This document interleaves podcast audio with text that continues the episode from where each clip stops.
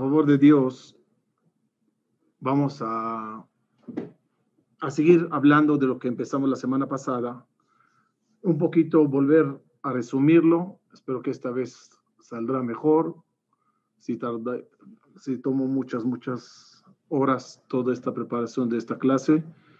Espero que haya cierta dismaya para transmitirlo correctamente como Hashem quiere. Vamos a comenzar un poquito con el punto eh, básico de lo que estuvimos viendo. La Torah no es un libro normal.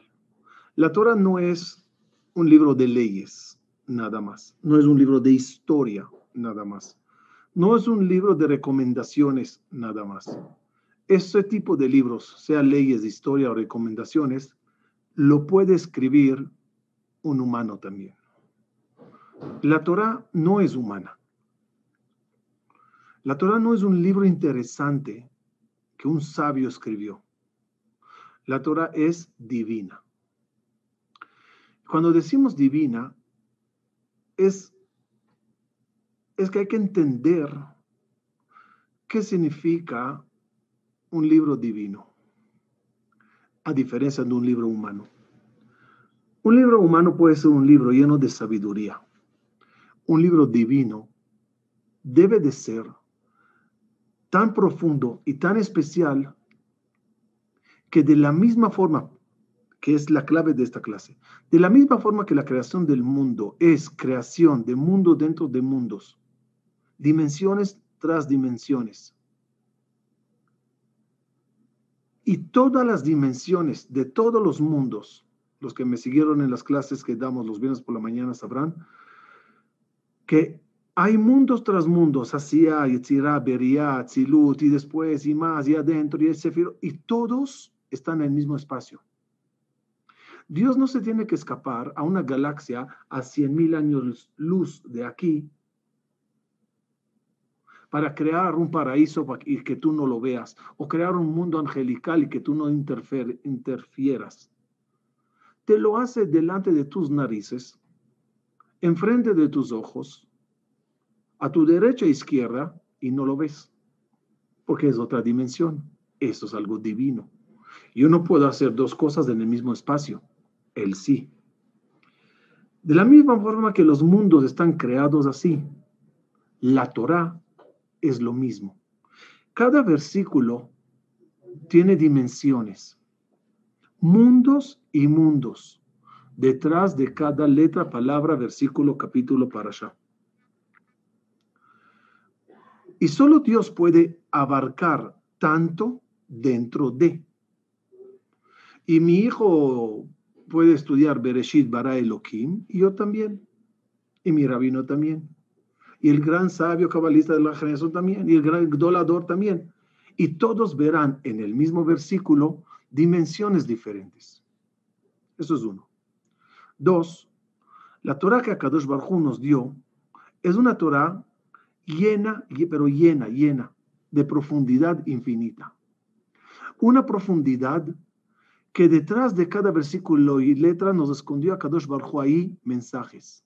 Mensajes maravillosos y divinos, mensajes para la vida, mensajes de profecía, mensajes de cada cosa en la misma parasha. El problema es que el humano es un ciego tiene sus límites corporales, mentales, de poder analizar el más allá de lo que ve. Por eso, Rabbi Shimon no, perdón, por eso David Amelech escribió en el Teilim, Gal enai veabita niflaot mitorateja. Es la tefila más grande que puedes rezar en tu vida. Gal enai veabita. Hashem, ábreme los ojos para que logre ver la maravilla escondida detrás de tus versículos. No quiero ser el mismo humano que leyó Bereshit Bara Elohim a los seis años y lo vuelve y lo lee a los ochenta y significa lo mismo.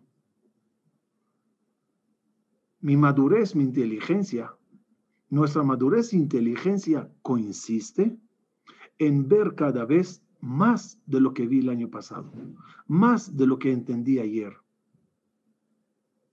Ábreme Dios los ojos para que vea lo divino que hay en tu Torah, en tus versículos.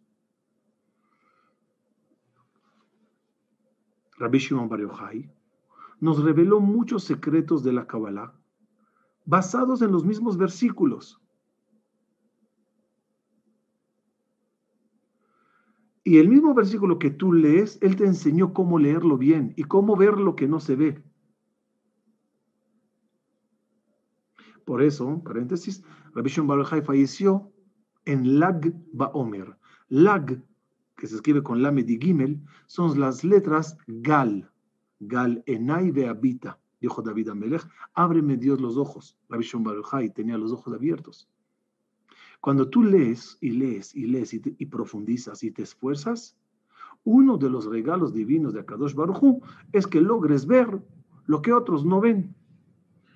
Y tuvimos, gracias a Dios, grandes sabios de tzadikim durante todas las generaciones que tenían esa visión especial, esa visión que va más allá de la visión humana normal. Una frase más para terminar la introducción. Rabbi Shimon dice que de la misma forma que la creación divina está compuesta de cuerpo y alma, y cuando yo veo a una persona, veo su cuerpo, pero no puedo ver su alma. Pero grandes cabalistas y profetas pueden ver el alma, los misterios de ella. Así la Torah está compuesta de cuerpo y alma. Lo que lees es del cuerpo, lo que está escondido detrás es del alma. La clase de hoy, si la quiero definir bien, es, dos palabras. Es una clase insignificante, otra vez. Es una clase insignificante. Dos, es una clase impresionante. A ver, ahora combina entre insignificante e impresionante. Si es impresionante, no es insignificante. Voy a repetir esta frase más adelante, al final. Pero de mientras quiero empezar con lo impresionante y al final os explicaré por qué es insignificante. Paso a paso. Comenzamos. La Torah tiene versículos. Los versículos los estableció Moshe Rabenu. No me voy a meter en toda la discusión en el número exacto de versículos, es decir, una discusión milenaria de un corte en, eh, en de Brot, si es un corte así o así, si son dos versículos en uno, si Reuben es un versículo o dos, no importa. Ahorita síganme y bajo la regla del Gaón de Vilna, el cual dijo, que cada año equivale a un versículo. Hay el versículo número uno, hay el dos, hay el tres, hay el cuatro. Gracias a Dios, a diferencia de la semana pasada, y los que están escuchando la clase de esta vez, la escucharán un poco mejor porque gracias a Dios, en investigando, encontré en internet una página que, que ayer estaba y hoy desapareció, así que no sé ni cómo, ok, menos mal que lo leí a tiempo no estoy, no estoy logrando entrar otra vez, pero ya ahorita intentaré con ustedes en línea ver si por el ustedes se arregla esto, pero em, eh, una, una numeración a todos los versículos y cada versículo equivale al año correspondiente. Es decir, el versículo Bereshit, ¿verdad? equivale al, al año 1 de la creación. El versículo 482 equivale al año 482 de la creación. Y así sucesivamente. Encontré un libro, se llama Madbea Shel Abraham. Ahorita se los voy a compartir en pantalla.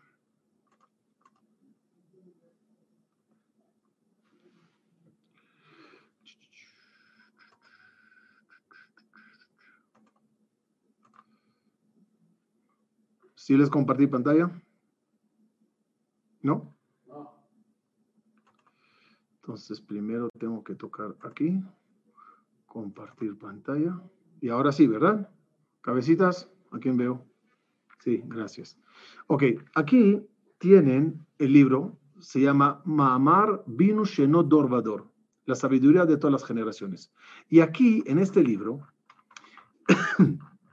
se la pasa poniendo los, el número de los versículos y lo que ocurrió en ese año. Me voy a quedar así con el dedo media hora. No, tranquilos, ya lo quito. Pero nada más para que entiendan y vean cómo en cada año el versículo correspondiente aclara lo que ocurrió en ese mismo año.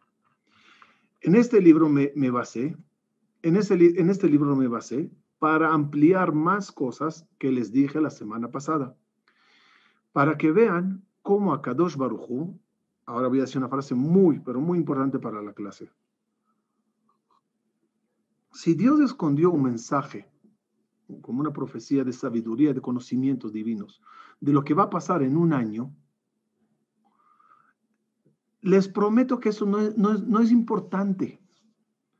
Si en el año que se descubrió la electricidad, el versículo ya lo dice, eso no cambia nada.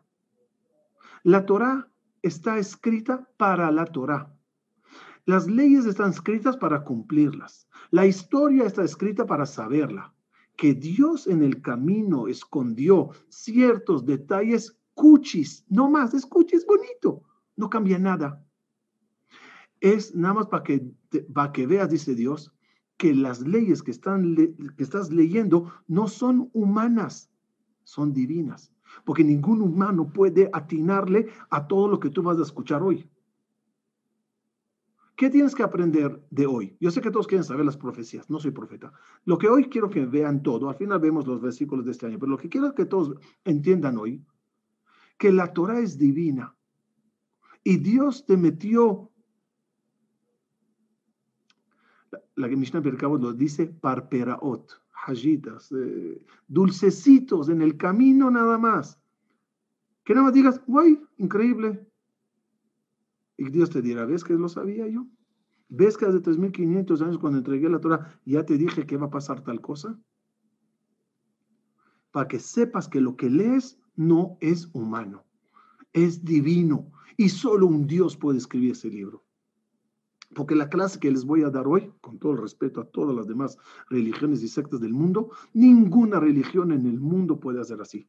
Ningún libro en el mundo puede dar una clase como esta.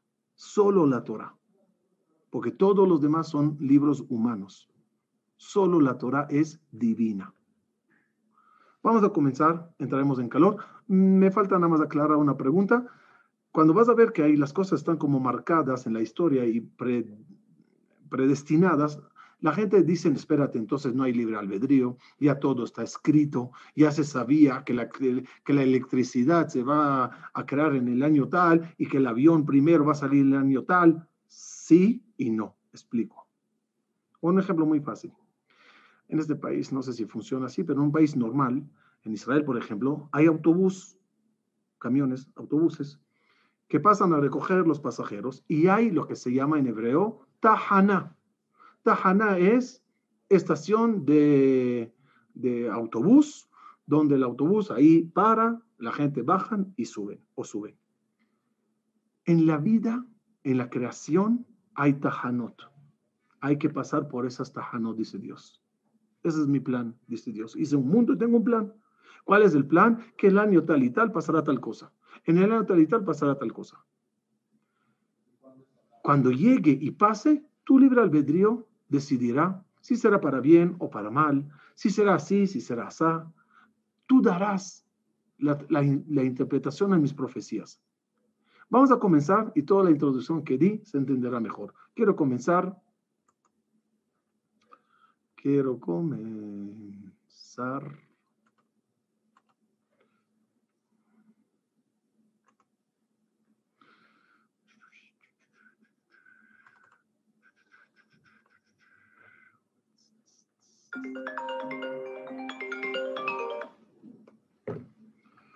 Quiero comenzar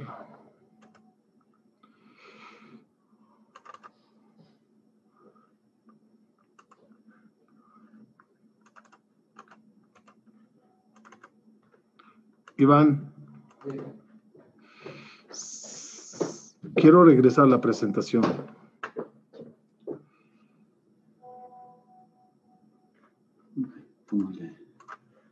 Cancelar a esa. ¿Perdón? ¿Dónde? Un básico. Estoy en el. Aquí está el Zoom. Perdón, según. Ya estoy. Muy bien.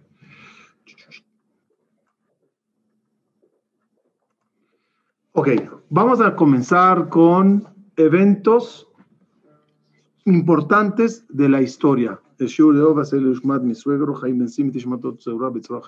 Vamos a ver eventos importantes en la historia. Por ejemplo, el calendario gregoriano que todos en el mundo usan, ¿en qué año se estableció, se arregló?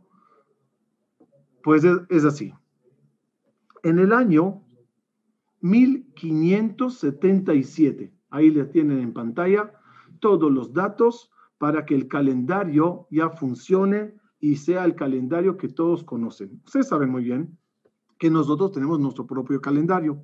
Y muy importante, muy importante, que tú sepas cuándo es tu cumpleaños en hebreo, ya que en ese día cumples. Además, en las clases de astrología lo que tienes que saber es tu, tu fecha en hebreo. Este año que se estableció el calendario gregoriano es el equivalente al año, lo tienen aquí, 5337. Eh, ¿Qué dice el versículo 500, sí, perdón, 5337? Ya les dije que cada año equivale a un versículo. Dice el versículo número 500, 5337. Eh, Shamor et Chodesh Aviv, Beasita cita qué? Aquí tengo esta cosa que me molesta. Ya está. Veasita Pesach Lashem, lo queja que Laila.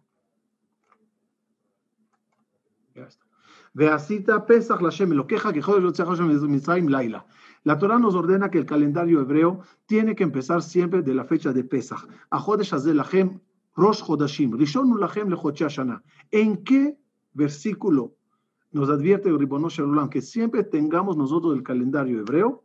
En este versículo número 5337, el mismo año que el mundo estableció el calendario que tú conoces. ¿Quieres usarlo para los negocios? Muy bien. Tu Rosh Hashanah no es este fin de semana. Tu Rosh Hashanah es en Rosh Hashanah. Y tu cumpleaños es en tu fecha hebrea. 5300, 5337 es del año y es el, el, el, el, la orden de Dios a tu calendario especial. Seguimos.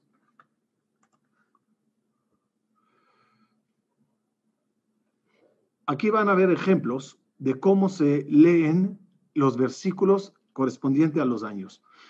El año que se crucifica a Yeshu, que ya dijimos que el, fin de el jueves vamos a tener una clase sobre la historia de Yeshu según el judaísmo. Entonces, fíjense, es el pasuk número 3792, que es del año 32 de la era común. ¿Qué dice el versículo? Sabed ben Israel,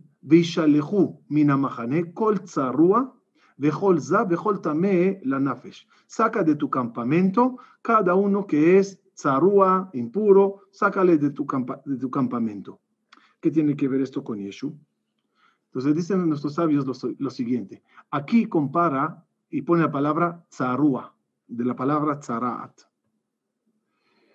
En el, en el, en el, en el, en el versículo dice, Vaya Beor Besaro le nega Son las letras Tzlav.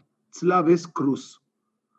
La única parte en la Torah donde aparece insinuación de la cruz es el mismo versículo del año de la, que se le crucificó. Otro ejemplo, por ejemplo, 1990 es cuando se realiza la tercera cruzada. Una tercera cruzada que fue muy mortal para muchos Yehudim, lamentablemente, y el versículo 4950 correspondiente al año 1190, ¿me explico? 1990, ¿qué dije? ¿Sí? Es en la era común. Y el versículo en el calendario hebreo dice, un versículo que habla de mucha muerte y mucho, y mucho golpe al campamento judío. En el, en el año 5020, muchos judíos se obligaron a cambiar de su religión, ofreciéndoles que si se posternan ante las estatuas y cruces, etcétera, quedarán vivos. Mucha gente se aferraron al, judaísmo y no dejaron la fe en Boreolam. El versículo 5020 en la Torah que dice,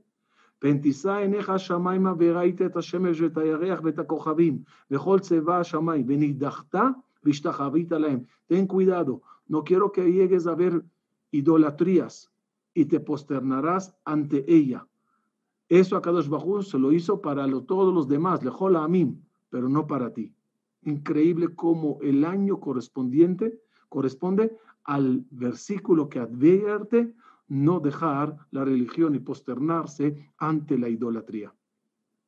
Otro ejemplo que ya vimos la semana pasada, Shabtai Tzvi, el Mashiach falso. Él comienza, y esto estoy agregando lo de la semana pasada, él comienza en el año 1640. Cuando él comienza, equivale al año 5400. ¿No? Falta, me falta ahí, creo que 10. Perdón, a mejor tengo una falla. A ver, 5000. Ok, ya. ¿Qué, ¿Qué dice el versículo?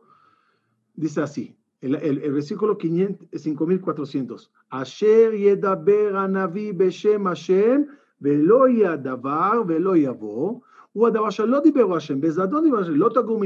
Cuando el profeta falso te hable en mi nombre, no le creas.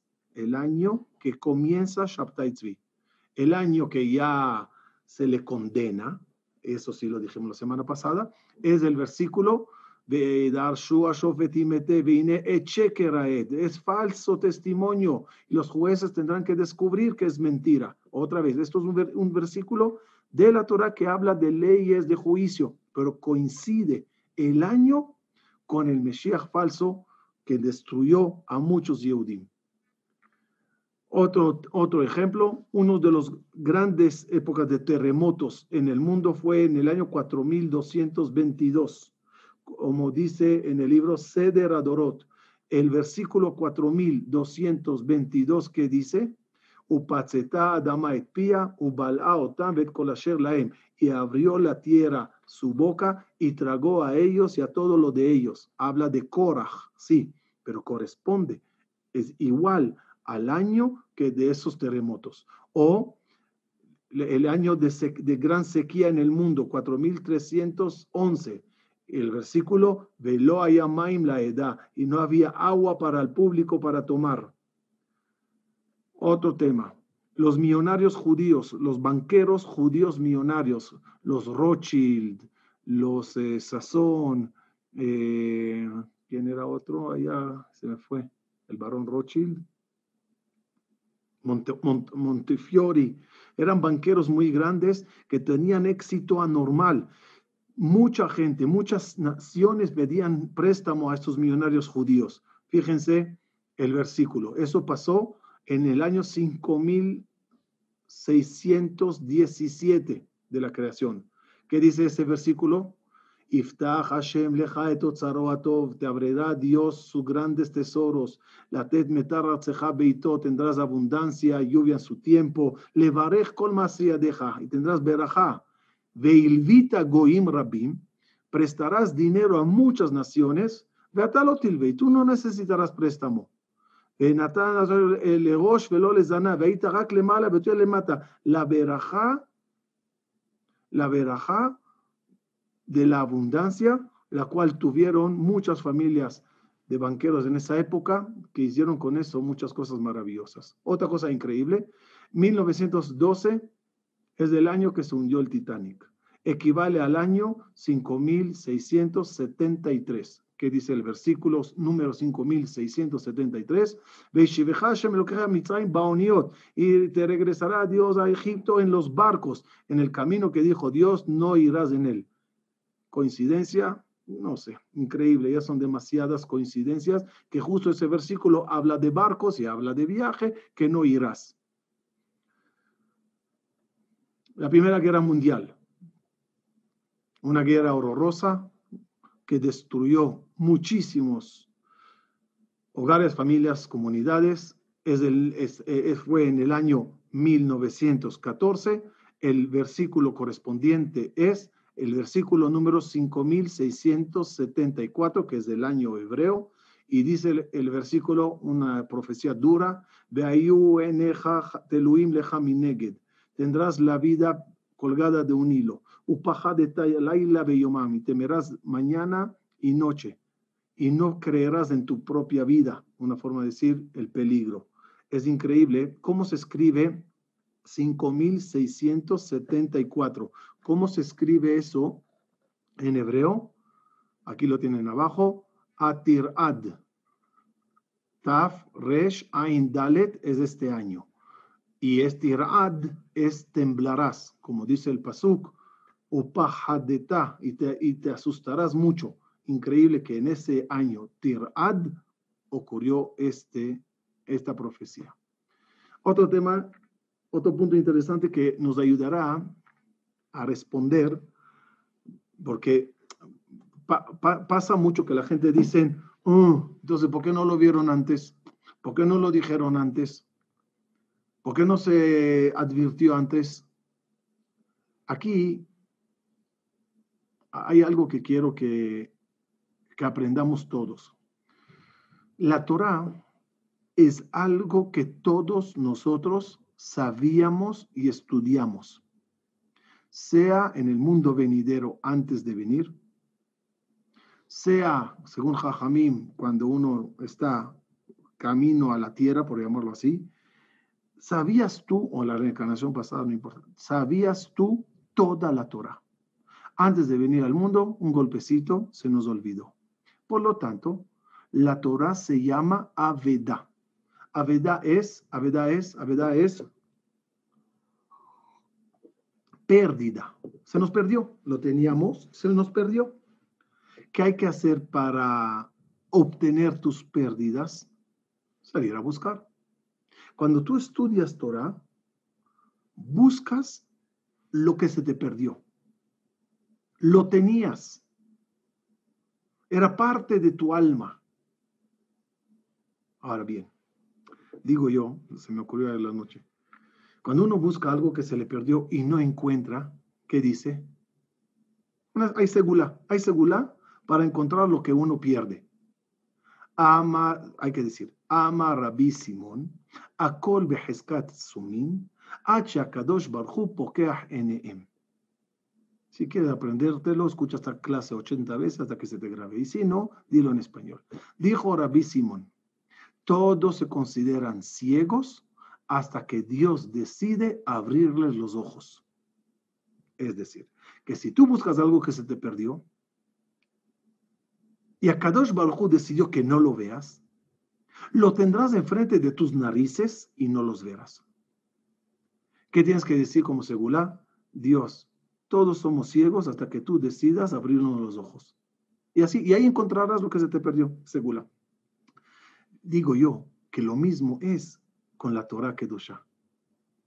Todos se nos perdió, ¿no? Y todos queremos buscar la sabiduría que tenía dentro, abrir los ojos y verla. ¿Qué dijo Dios? ¿Qué dijo Dios?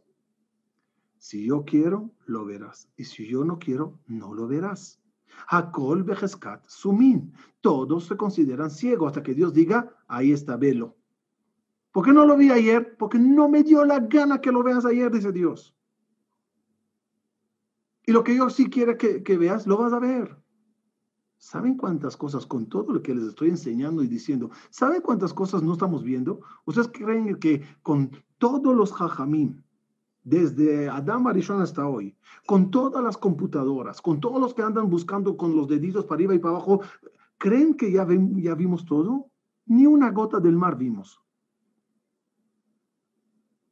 Hay un concepto que se llama Toratosh el Mashiach la Torah del Mashiach. Esa Torah, cuando venga el Mashiach, yo les voy a decir la reacción de todos nosotros cuando Dios nos abra el mismo libro de Torah y nos enseñará, vamos a tener una cara, yo, yo, ustedes no, una cara de burro, una cara de what, que vas a decir, ¿cómo? Si lo leí 80 veces, ¿cómo no vi esto? Les voy a dar un ejemplo chiquito con esta demostración de, de la siguiente presentación. La guerra Sí, compartí, ¿verdad? Sí. La guerra de Estados Unidos contra Irak. ¿Sí? Guerra conocida, famosa, la guerra del Golfo. ¿Qué año ocurrió? La guerra de Irak ocurrió en el 5763, si no me equivoco, era 1993 por allá, ¿no? Algo así. Ok. Y fíjense qué dice el versículo.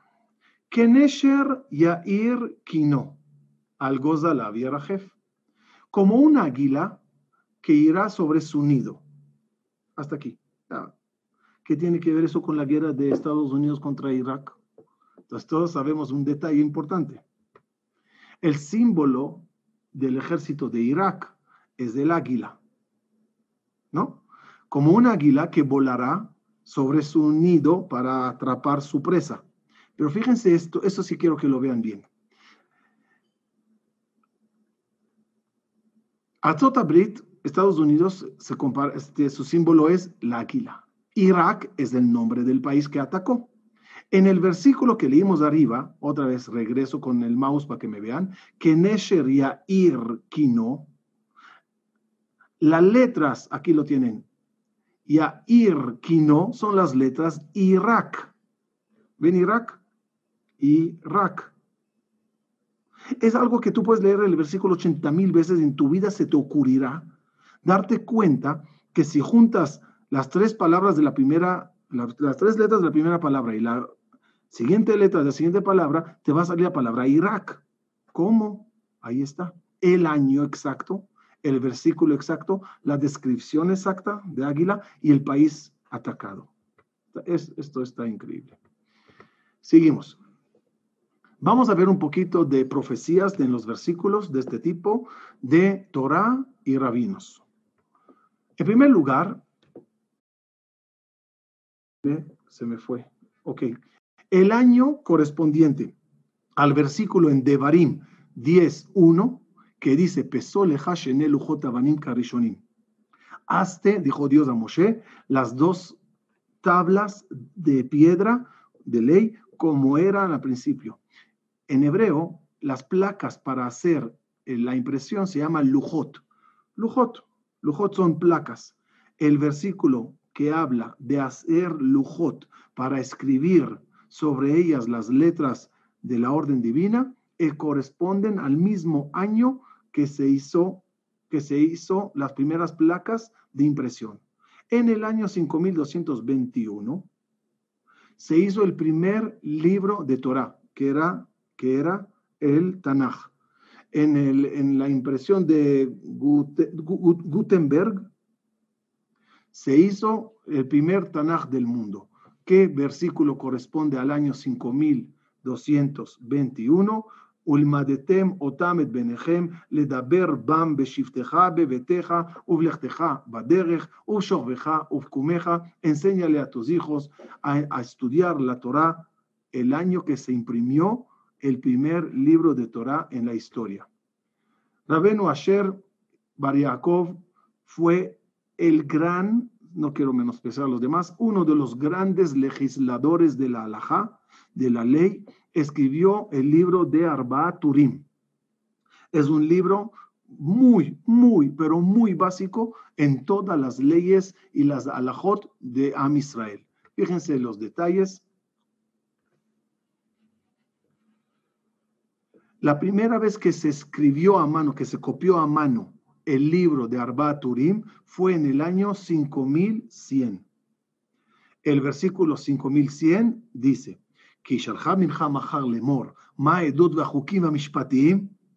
cuando tu hijo te pregunte mañana cuáles son las leyes y, las, y las mitzvot que Dios nos ordenó, ese versículo correspondiente al año primero que se escribió el libro de Alajá de Arba Turim un libro para saber responder a los hijos cuando te pregunten cuáles son las leyes de Dios, cuáles son las órdenes divinas.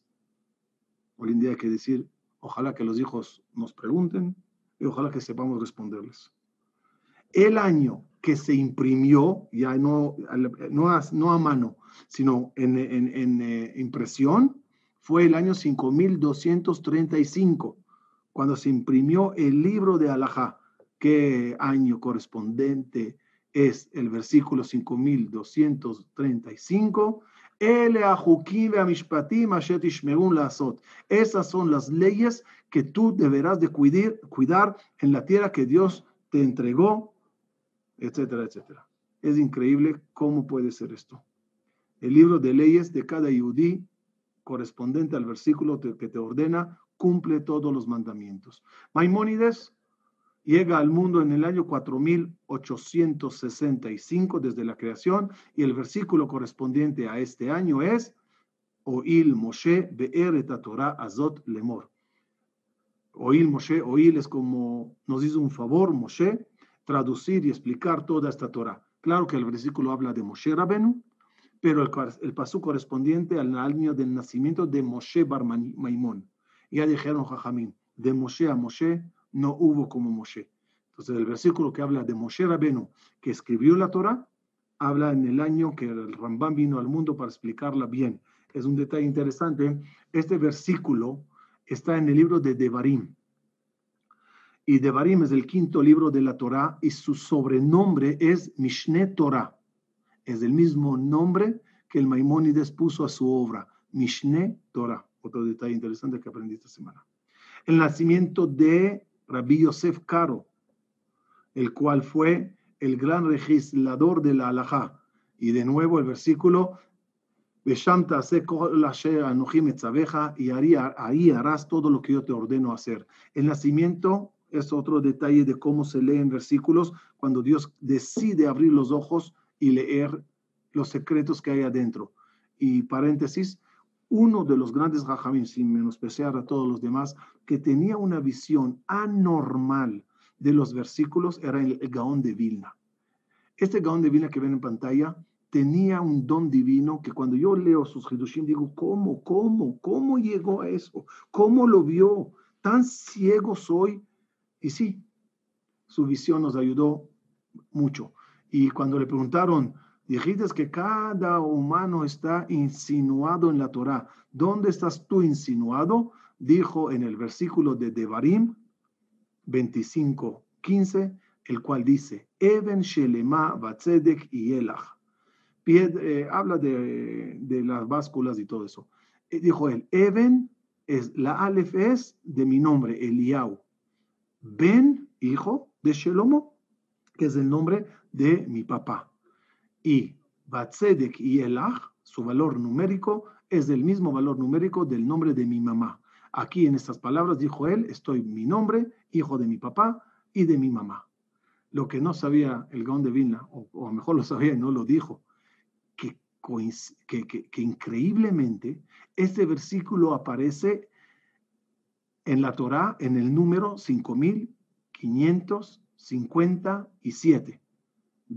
Dos versículos menos y dirán que el Gaón de Vilna era Halevi, pero está bien. 5557 falleció el Gaón de Vina, este, su último año de vida era este número. En el año 5577 falleció el Gaón de Vina. Es decir, está su nombre, el nombre de su papá, el nombre de su mamá, el nombre de su libro y el año que falleció.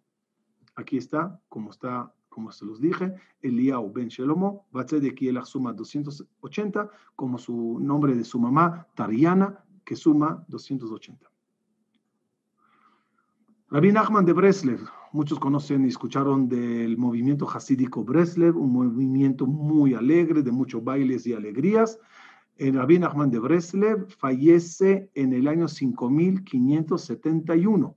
El Pasuk 5571, ni más ni menos, Besamachta Bekol Atov. Y alégrate con todo lo bueno que Dios te dio a ti y a tu familia. Un versículo que corresponde al año que falleció y a la filosofía de alegría que metió en Am Israel. Curioso también que falleció en Sukkot, y Sukkot es Man Simchatenu, la fecha de la alegría. Otro rabino, ya terminamos creo y pasamos a tecnología, es Rabbi Meir Shapira de Lublin, el quien inventó el estudio más impresionante de Dafayomi, Mucha gente en el mundo estudian todos los días una página, una página de Gemara. Él lo estableció en Lublin. Yo tuve el honor de estar en este lugar hace unos años atrás. Muy impresionante. ¿En qué año fue el Congreso para establecer el estudio de Dafayomi? 5683 desde la creación. ¿Cuál es el versículo? Atem nitzavim ayom kulechem lifnei Hashem elokechem, rashechem, shiftechem, zignechem, veshotechem, kol ish Israel. Si hay algo que une a niños, padres, abuelos, abrejim, vale batim en todo el mundo, es el estudio de Dafayomi, donde hoy todos estudian la misma Gemara. Niños, ancianos, eso es algo impresionante. Y eso fue este mismo año. Vamos a ver avances mundanos. De nuevo les dije y los repito, todas esas cosas, todas esas cosas son interesantes, son cuchi. No son importantes para la religión si Dios supo que se va a inventar tal cosa. Solo para que sepas que la Torah te encierra cosas increíbles y cuando yo te hablo que cumplas tal mitzvah, haz caso. No te lo ordenó un humano, te lo ordené yo, dice Dios. Y para que sepas qué tan grande soy, quiero que veas cómo mi visión desde Bereshit era para que sepas todo lo que viene en la historia y te voy a esconder los tips en el camino para que lo veas. Vamos a ver varios tips de la creación, de, de los avances. Cristóbal Colón, el primer asentamiento que hizo Cristóbal Colón, creo que eso fue en su segundo viaje, fue en el año 1494. En este año, que corresponde al año 5254, se hizo el primer asentamiento en América, cosa que permitió que el día de mañana se agranda todos los espacios en el planeta Tierra para vivir. ¿Cuál es el versículo 5254? Ni más ni menos. Cuando Dios amplíe tus territorios para que puedas vivir en ellos. Habla de la tierra de Israel y habla de la conquista, sí, pero las palabras en ese versículo correspondiente al año que se asentó el, el primer asentamiento en América, 5254, está insinuado en este versículo como ven.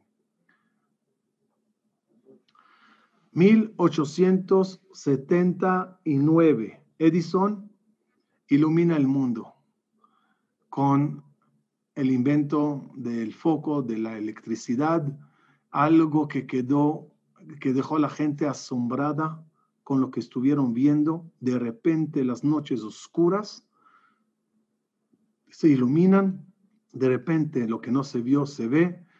Eso corresponde al año 5669. ¿Cuál es el versículo 5639? El versículo dice, te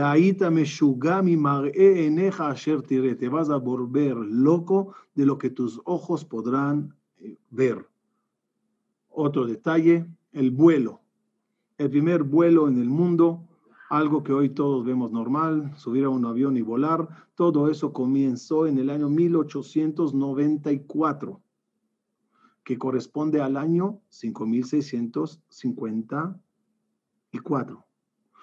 ¿Qué pasó? ¿Qué, qué dice el versículo 5654? El primer intento de volar. Isa Hashem aleja goy merachok kasher id'e anasher. Llegarán enemigos, dice ese versículo, de lejos, volando como el águila hacia ti un versículo que habla de volar humanos como águilas. ¿Cómo puede ser eso? Nada más explíquenme qué, alternativas hay para, para refutar todo lo que están escuchando hoy y decir, un, un, viejito en el desierto se llamaba Moshe, escribió una Torah bonita. ¿Quién puede atinar tantas cosas? Una, dos, diez, ochenta, ya. Seguimos.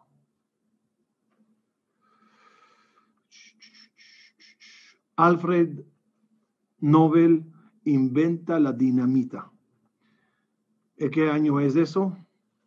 El, el, Él lo inventa, déjenme acordarme cómo fue eso. Ok, él lo inventa creo que cuatro años antes, pero en el 1869 es la primera vez que se usa las explosiones de las dinamitas en algo de petróleo algo así, o unas excavaciones, no sé qué era. El, año correspondiente es 5629. ¿Qué dice el versículo número 5629? Avak veafar minashamayim yered aleja. Polvo y ceniza caerá del cielo sobre ti hasta que cause destrucción. De ahí salió la pólvora, de ahí salió las bombas, de ahí salió todo lo que este versículo lamentablemente describe y fue una realidad en el año 5629, el versículo que acabo de leerles. ¿Qué era esto? El, eh, el sistema métrico de medir las cosas con una exactitud anormal de centímetro, milímetro, metro, kilómetro. Todo eso se dio en el año 1795. ¿Qué versículo corresponde a este año? 5554, casi Halevi. ¿Qué dice el versículo? Lo yeleja bekisha even vaaben. Ten cuidado, no tengas en tu poder pesas mal eh, calculadas, básculas mal preparadas, o lo es de los versículos que advierten de no engañar a nadie, tener las medidas exactas de las cosas. Si dijiste que es un kilo, pues es un kilo. Si es medio kilo, es medio kilo. Increíble. El versículo que te advierte de la exactitud que tienes que tener en tus medidas es del versículo 5554, el año que se estableció la medida simétrica. Increíblemente, ¿cómo se escribe este año en hebreo? Ei, Taf, Kuf, Nun. Dalet es las letras Daikanut, exactitud. Es decir, el año, cuando se escribe, es la palabra exactitud, lo que me entendieron. 1969 es otro ejemplo que quiero que vean, cómo no se ven las cosas hasta que Dios no decide que se vean. 1969 es la primera vez en la luna. ¿Cuál es el versículo correspondiente? 5730. ¿Qué dice el versículo 5730? Pues nada. Y dio, y dio Moshe la Torah a los levitas y a los sacerdotes y la puso en el arca ante todos los sabios de Israel. ¿Qué tiene que ver eso con la luna? Pues nada, pero un detalle chiquito que se dieron cuenta nuestros sabios maravillosos. La palabra en este versículo, Akoanim Benelevi, cada tres letras, aquí lo tienen abajo subrayado, forma la palabra Levana. Levana es luna. El, la parte en la Torah donde está insinuada la palabra luna es del año que el humano llegó a la luna. ¿Coincidencia? Decidarlo tú. Abono, hasta cosas chiquitas y que, que, ayuda a toda la fertilidad de las tierras y toda la agricultura, una bendición para todos los, todos los, todos los alimentos humanos. Se inventó en 1842 y se y la fórmula final 1848 corresponde al año 5608. ¿Qué dice el versículo 5608? Baruch atabair u Baruch atabasade, bendito serás en, tu ciudad y se, bendito serás en tu campo. Baruch beribit neja, bendita será toda la, la producción de tu tierra ¿Cómo? ¿Cómo puede ser que ese mismo año donde Dios dice bendita sea tu tierra, es el año que, que, encuentran todo el avance de abono para fertilizantes, perdón, para la tierra. Seguimos. La primera vez que se realizó la operación en el corazón, el primer cardiólogo estuvo en el ejército de Napoleón. ¿Qué año? fue en el año 5652. El versículo menciona, Sírvele a Dios con alegría, con corazón lleno y alegre, porque la alegría de, en ti ayudará a tu corazón. Este versículo corresponde a la primera vez que se hizo la operación en el corazón. La esclavitud dio fin en Inglaterra en el año 1807, correspondiente al año 5567. ¿Cuál es el versículo 5567? Es el versículo que habla del grito que, gritaron a Israel como esclavos, pidiéndole a Dios, sácanos de esa esclavitud, al cual Dios accedió y recibió la tefilá, y terminó la esclavitud de los judíos en Egipto. Ese año, ese versículo corresponde al año que se eliminó la esclavitud en Inglaterra y después en Estados Unidos, en México y los demás países de Europa. Hasta el cemento. 1821 corresponde a 5581. Esto está en el versículo, Vakimota lejabanim gedolot, y pondrás piedras grandes y pondrás sobre ellas cal. Habla de que Dios le dijo a Moshe, y sobre esa, esas piedras con la cal escribe la Torah. Pero un sistema de cal, el cual se convirtió en cemento en el mismo versículo 5581. El oxígeno, pues también, en el año 5532, habla también del aire que la persona necesita y llegó poco a poco y rápido a la, a la época contemporánea. Historia contemporánea de Eretz Israel. Antes que, que comienzo, y hablo un minuto de Herzl, quiero un poquito decirlo con cuidado porque no quiero que se malinterprete. Uno, quiero que sepan que tengo muchas conferencias, lo pueden encontrar en tutora.tv, sobre el Estado de Israel, sobre el sionismo, sobre Herzl, sobre las uniones en Basel, etcétera, etcétera, los que quieran que lo vean allá. Hablo bien o mal, hablo exacto como son las cosas. Del que hay que hablar bien, se habla bien, del que hay que darle una crítica constructiva, se le da. Y mi conclusión general, que no quiero que lo que voy a decir ahorita se tome como mi filosofía, sin escuchar toda la clase, que no voy a darla ahorita, es,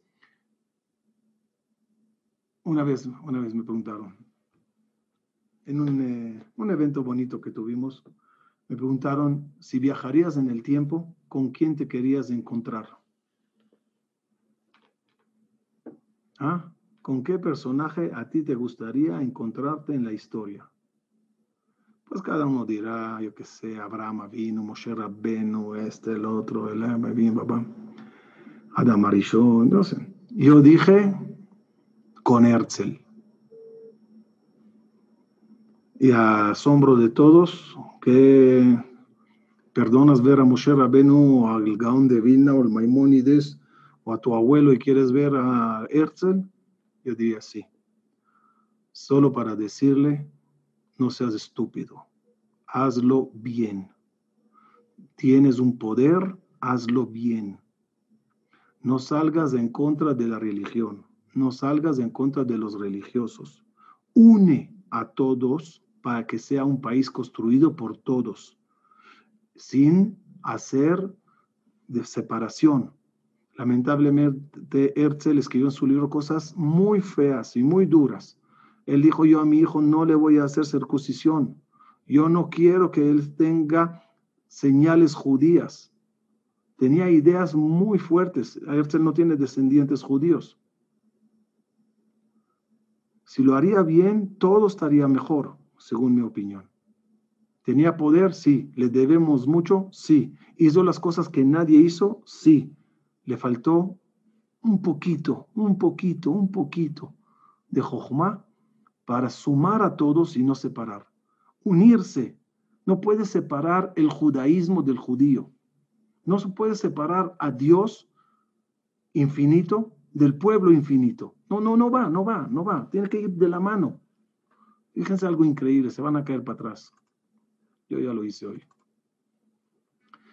Theodor Herzl, hay tres versículos en la Torá donde se puede encontrar las insinuaciones de Herzl. El primer pasuk dice, Lota si gebul no te metas en los territorios de tu prójimo. hablando de, también de la Torah. Asher Gablu Rishonim, que ya son territorios y barreras, fronteras y leyes que establecieron nuestros antepasados. Benahalatja Asher cuando llegues a, conquistar o a heredar otra vez la tierra de Israel. Baaretz, Asher Hashem Elokeja no te Dios es el que te la está dando. No rompas las leyes y las barreras y los límites que los antepasados pusieron, hablando de la Torah. Aquí, en, estas, en esos versículos, está señalado las letras finales de estas cuatro palabras, donde cuando lo lees de atrás para adelante, Erzel.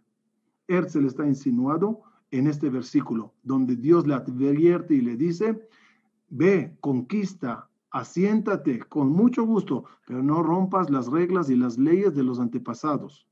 Otro versículo donde se encontró una media insinuación, que Hashem Baza, la palabra de Dios la menospreció.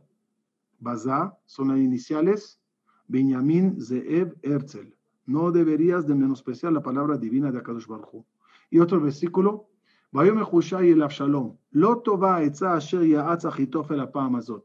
No está bien el consejo que dio Achitofel esta vez. las letras finales es otra vez Herzl. Pero esta vez, es decir, yo me enfoco en la palabra esta vez. Muchas de las cosas que dijo estuvieron increíbles. Y tuvo los pantalones que nadie tuvo. Y tuvo la jojma que nadie tuvo. Nada más esta vez, cuando hablaba de Dios y de la Torah y de la, y de la religión, ahí no era bueno ese, ese consejo. Seguimos. El holocausto horroroso empezó en el año 1938 se escribe Hei, Taf, Resh, Tzadik, Het, que son las palabras Haratzachta, Vegam Yarashta, como dice el versículo, ¿cómo te atreves a matar y a heredar y a saquear? El, los versículos correspondientes son versículos muy duros, que ya lo vimos la semana pasada, donde habla de la fura de Dios y finaliza diciendo, Anistarot Lashem Eloqueno. Estas cosas son ocultas para nosotros, nadie las entiende, son de Dios y aquí está todos los versículos, no me gusta hablar de ellas, una época muy dolorosa en la vida de nosotros. 1948, David Ben Gurión, como dijo él, y aquí está la frase, nuestro futuro no depende qué dirán los goín sobre nosotros, sino qué haremos nosotros los judíos. Y este años de, de retorno a la tierra de Israel, después del holocausto, años de la aliyah que iban llegando judíos de todo el mundo y asentándose en Israel, corresponde al versículo número 5708. Y el versículo 5708 dice, y, y volverá Dios a recogerte de todos los países donde estás eh, expandido. Y aunque estés muy lejos, te traerá. Estos de los versículos antes. A ver si lo tengo aquí mejor. Aquí está. 1945 empezará Dios a recogerte. 1947 de todos los lugares donde estés expandido. 1947, aunque estés al final del cielo, es decir, lejos, Dios te ayudará a llegar. 1948, de viaja Hashem lo queja el boteja Te regresará Dios a la tierra de tus padres. No fue fácil la conquista, no fue fácil las guerras para conquistar la tierra de Israel, pero una de las victorias fue en el año 5708, 1978, la que era de los seis días, donde Dios dice, y le harás a ellos los mismos, las mismas victorias que hicieron a Sihón y a Og en la época de Moshe Rabenu, un versículo que promete victoria.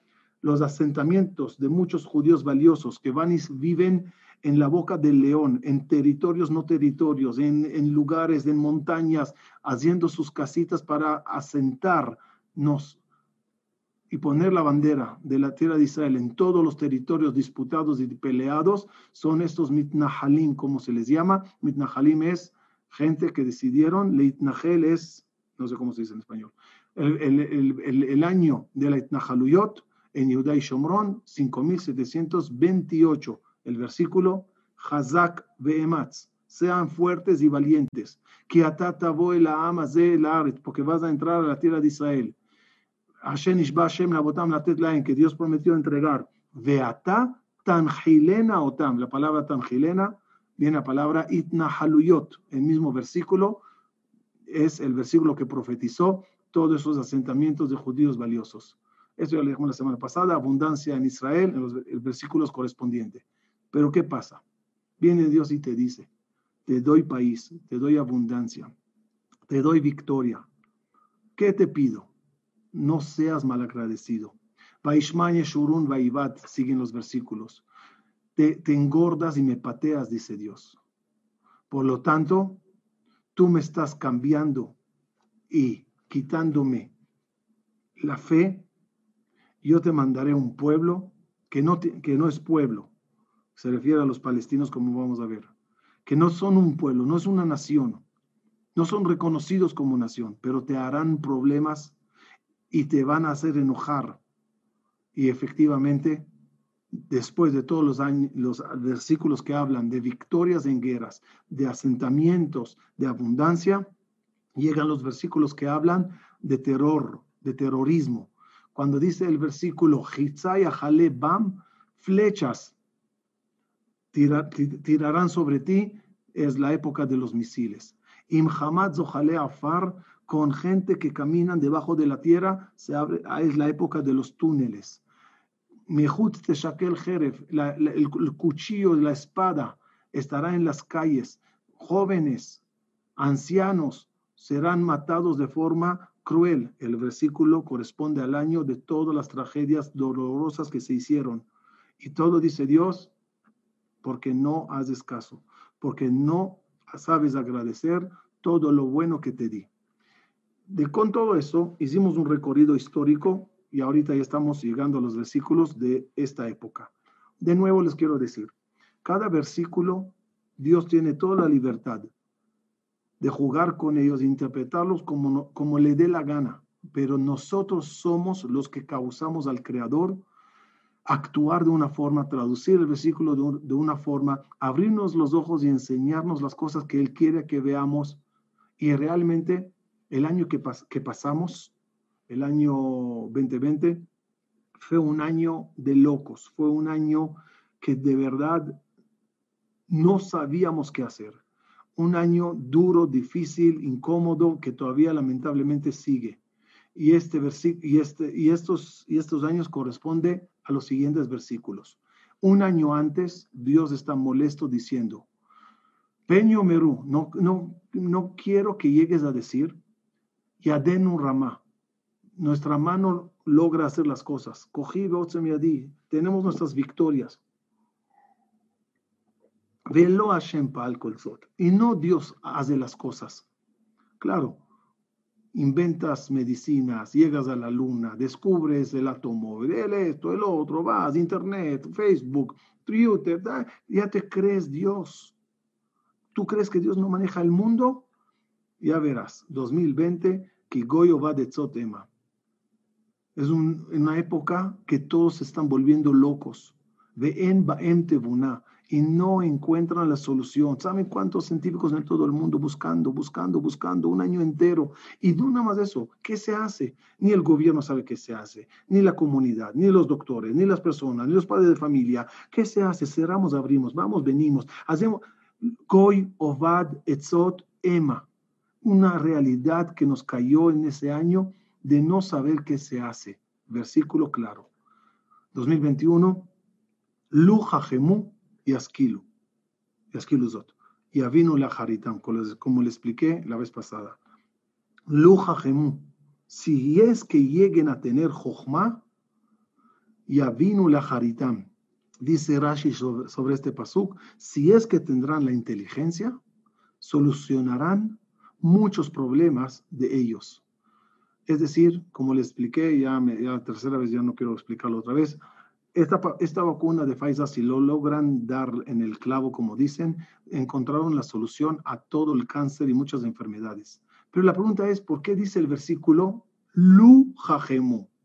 Lu es, si es que tendrán la sabiduría, ¿cómo si es que? ¿La tendremos o no la tendremos? Dios, no entendí.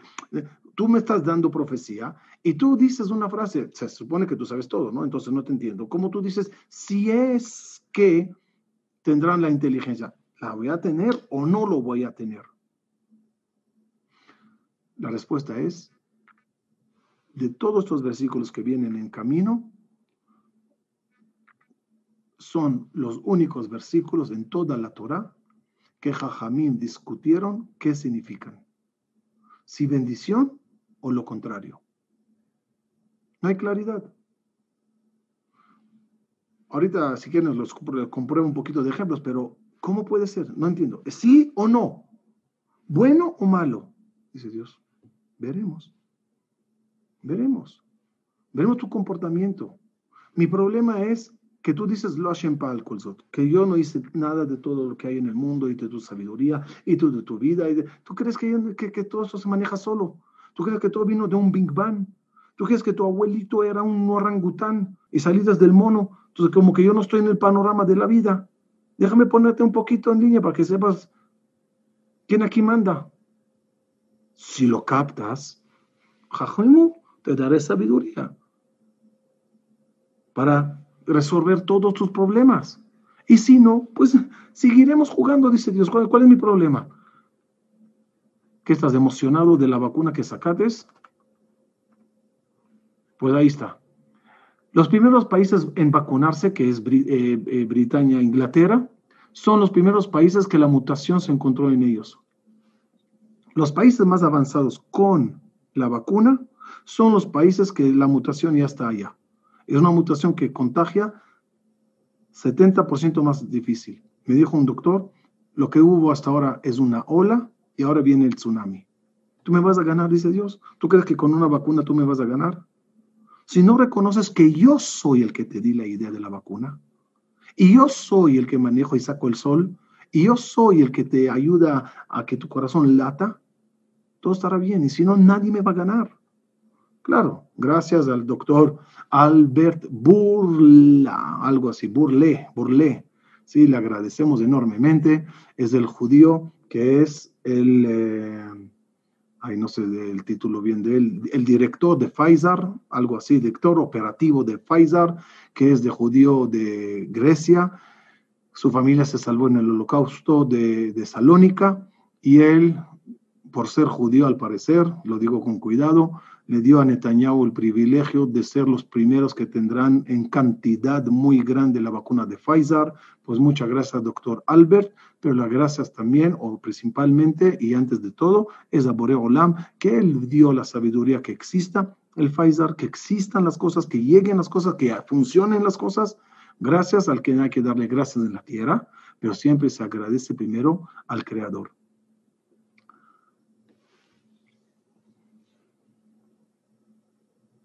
Les voy a decir algo muy interesante. O están cansados. O si están cansados, les puedo liberar.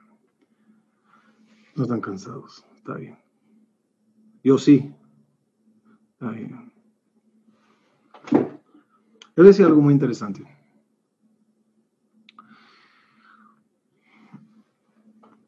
La Torah acabamos de descubrir hoy solo una fasecita chiquita, versículo contra año.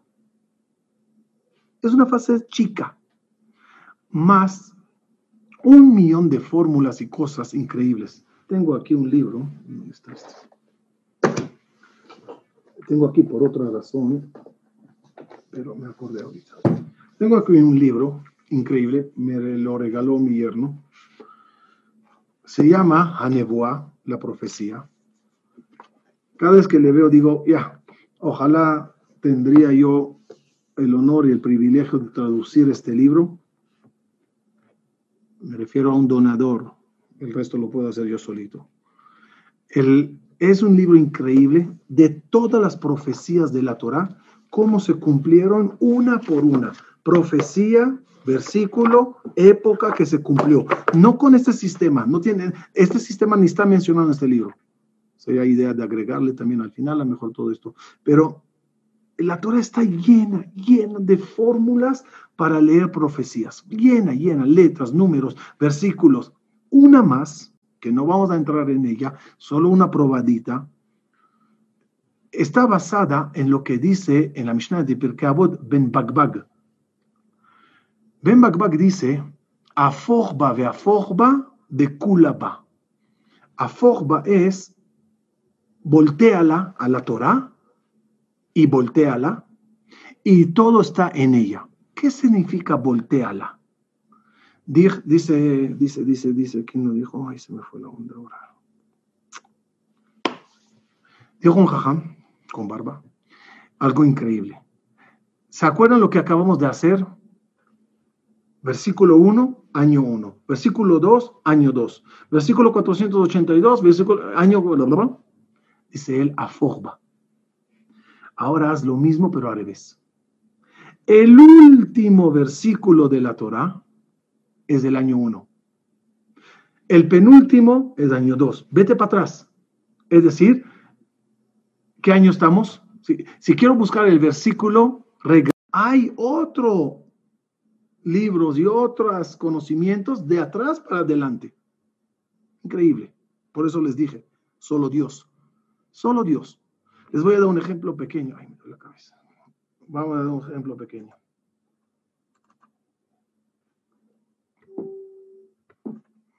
Miren.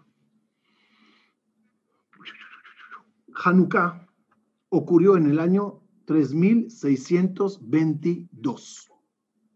Cuando vamos de atrás adelante y, ponemos el año 3600, 3622 de atrás para adelante, fíjense el versículo que caemos en él.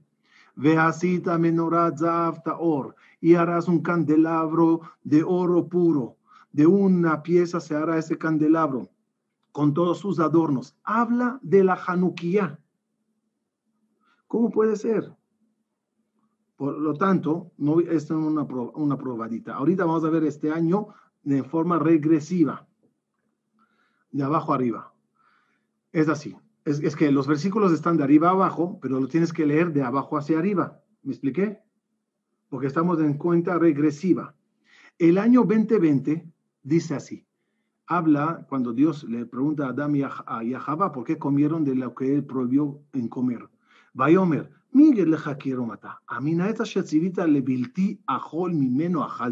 ¿Acaso de lo que te dije no comerás, llegates a comer? Yo me pregunto, ¿no tendrá que ver esto con lo que se comió? Y causó todo este problema en el mundo, que todos estamos resguardados porque alguien le metió un mordisco a un murciélago. ¿Acaso alguien comió lo que Dios dijo no comerás? Y el año 21 que estamos en él es el versículo Yud. Tu voz escuché que camina en el, jardín, dijo Adam Arishon, y teme, temo, y me escondí. Todos sentimos que Dios está tomando el control del mundo. Y todos tenemos miedo. Y todos nos estamos resguardándonos. ¿De qué depende los versículos siguientes si serán buenos o malos? Pues depende nada más de una cosa. Kadosh Baruj le preguntó a Adam Arishon la pregunta de la historia. La pregunta que causó todas las maldiciones. Vaikra Hashem Elohim el Adam le llamó a Adam Arishon y le dijo, Ayeka, ¿dónde estás? ¿Dónde estás? ¿Dónde estabas y dónde estás? Estabas iluminado, irradiando. Yo te insuflé mi neshama en ti, le dice a Bajo Adam Arishon. ¿Cómo te apagaste? ¿Cómo hiciste algo así? ¿Cómo fuiste con la serpiente? ¿Cómo obedeciste a lo que no, no se debe? A raíz de esta pregunta, que sepan, cayeron todas las maldiciones de Adam y a y a toda la historia. Y a raíz de esta pregunta, Ayeka, ¿dónde estás? Es la teshuva que todos nosotros hacemos, o debemos, mejor dicho, hacer. Porque la palabra ayeka, ¿la ubican? ¿Ubican? Alef, Yud, Haf, Ei. Son los días de juicio. Elul, Yomadin, Kippur y Oshana. Ayeka. ¿Por qué no hagas este teshuva para que yo sepa cómo manejar el mundo? Y todos los versículos que siguen hacia atrás, es decir, hacia arriba, son los versículos del pecado de Adán con el Nahash. Y todos sabemos que Nahash es el mismo valor numérico, 500, no, 358, el mismo valor numérico de la palabra Mashiach. Pero todo depende de la yeca. Conclusión de la idea. La Torah es mucho más de lo que uno cree que lee. Y hoy la clase que fue, como, como les dije, insignificante, impresionante. Antes que, antes que, no sé si vamos a seguir todos los versículos que siguen, a ver. ¿Estoy? ¿Me ven? Sí. Ah, eh, ¿Era impresionante o no? Sí. Hagan con la cabecita, sí, sí, así. Muy bien. Ok. ¿Era impresionante? Sí. ¿Por qué dije insignificante? Porque es muy importante una cosa. Se los dije en el WhatsApp y se los repito. Estas clases no es mi estilo. Y no me gustan tampoco. Porque no me gusta jugar al profeta. Porque todos los que jugaron a interpretar lo que viene en la historia, todos fracasaron, todos se equivocaron. Porque es muy difícil hablar del final de los tiempos. A nivel personal yo puedo sentarme a estudiar y ver lo que veo y entender lo que entiendo y, llegar a mis conclusiones. Pero abrir la boca, como dijo una vez un sabio, no todo lo que se piensa se dice. Y no todo lo que se dice se escribe. Y no todo lo que se escribe se lee. ¿Conocen esa frase? Lo dijo un sabio. Por lo tanto, ¿qué significa todo esto? Significa solo una cosa, que la Torah es divina y que Dios decidirá qué pasará mañana en base al comportamiento de nosotros hoy. Todas las alternativas están abiertas. Como les dije, si el versículo del año que entra habla de guerra y dice uno perseguirá mil y dos perseguirán diez mil, discutieron Jajamín de quién habla ese versículo. Dos judíos a los enemigos o dos enemigos a mil judíos. Una diferencia muy grande. ¿Qué dice Dios? Ayeka, a ver dónde estás. En base a lo que tú harás, yo haré. Hashem Dimeneja, yo soy la sombra. Tú levantas la mano, la sombra sube la mano. Yo quiero lo mejor para ti, pero dame las herramientas y, y los motivos para comportarme como quiero yo lleno de bondad. ¿Qué papá le fascina dar una cachetada al hijo, castigar al hijo, quitarle la computadora? ¿Qué, papá, le, qué mamá le gusta castigar? A nadie. Y cuando lo haces, lo haces con todo el dolor, pero lo haces porque hay que educar. Cuando Carlos Bajo hace todo lo que hace, es para educar, no para mal. ¿Qué más quisiera un papá todo el día abrazar y besar a los niños? Todos los días dar regalos y recibir bendiciones y alabanzas. Eso es un papá. Estamos ante versículos, ah, esa sí es una conclusión que puedo firmar sobre ella. Estamos ante versículos no definidos. Y la definición está en nuestras manos. Finalizo para cerrar este concepto. Akadosh Baruj hoy nos extendimos un poco. Akadosh Baruj Akadosh Baruj Akadosh Baruj Akadosh Baruj Akadosh Baruj Akadosh Baruj cuando, nos dijo, cuando le dijo a Moshe, Llegó la hora de la Geula, llegó la hora de salir de Egipto. Moshe le hizo una pregunta. Dios, una pregunta. Si me preguntan cómo te llamas, ¿qué les digo? ¿Me das tu tarjeta para, para, saber? Y esa pregunta está rarísima, rarísima, rarísima. ¿Qué quiere decir que Moshe Rabino le pregunta a Dios, a ver cómo te llamas? ¿No sabía Moshe cómo se llama Dios? Si, si, mató al egipcio en Shema Meforash en todas las combinaciones más difíciles que existe, ¿cómo que no sabía cómo se llama? Claro que sabía. Explica Jajamim y es una explicación muy importante a los versículos que vienen. Le dijo Moshe Rabenu a Kadosh Baruch tú tienes muchos nombres y tus nombres son como trajes. Hay uno que digamos es doctor, bombero, y policía. Si se pone la ropa del doctor, entiendo que va a ir al hospital a curar a alguien. Si se pone la ropa de bombero, sé que va a ir a apagar un fuego. Si se pone la, ropa de policía, sé que va a ir a pedir soborno. Eh, eso, otra cosa. Entonces, dependiendo de la ropa, es la actitud. Los nombres de Dios son como ropa, que dependiendo de la ropa, del nombre, será su actitud. Por eso pregunta Moshe a Dios, ¿con qué nombre vienes? Si vienes con Yud Kevavke, Hashem, vienes con bondad. Si vienes con Elohim, vienes con justicia. Si vienes con Sebaot, vienes con guerra. Si vienes con Shaddai, ¿con qué nombre? Una pregunta muy legítima. ¿Cuál es el plan de la, de la, de la Geulah? ¿Cómo vamos a salir de Egipto? Mano dura, mano suave, milagros naturaleza, ¿cómo? ¿Qué contestó Dios? Eye, Asher, Eye.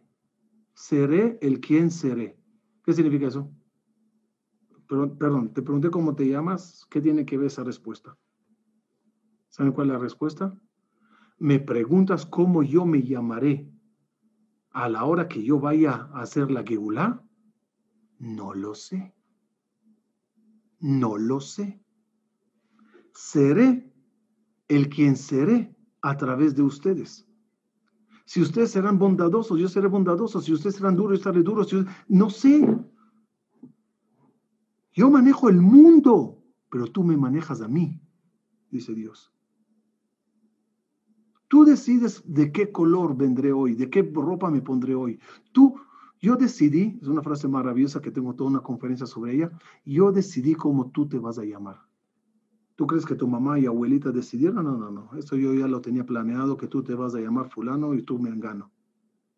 Yo decidí cómo tú te vas a llamar, pero tú decides cómo yo me voy a llamar. Yo te puse tu nombre y tú me pones a mí mi nombre. Pregunta la quemará. ¿Cómo se va a llamar el Mashiach? discusión. Uno opina Menahem, el otro dice Shiloh, el otro dice Inón el otro dice Hananiah. Yo les pregunto así entre nos, ¿alguien le importa cómo se llama? tal que venga, que se llame Berkovich, que se llame Buzaglo, que se llame Betech, que se llame Michan, que se llame... ¿Qué me importa? tal que venga. ¿Por qué la Gemara discute cómo se va a llamar? ¿Cómo? ¿Cómo? Menahem, Shiloh, Inon, Hananiah. ¿Qué son esos nombres, Bichlal? Respuesta, dice Don Itzhaka Barbanel, esa explicación. Si viene como Menahem, viene a consolarnos, porque vendrá después de desgracias. Si se llama Shiloh, vendrá con una grandeza que todas las naciones le traerán regalos, como Shlomo Amelech. Si se llama Inón, será con guerra. Si se llama Hananiah, será pedir. Son no nombres, son planes.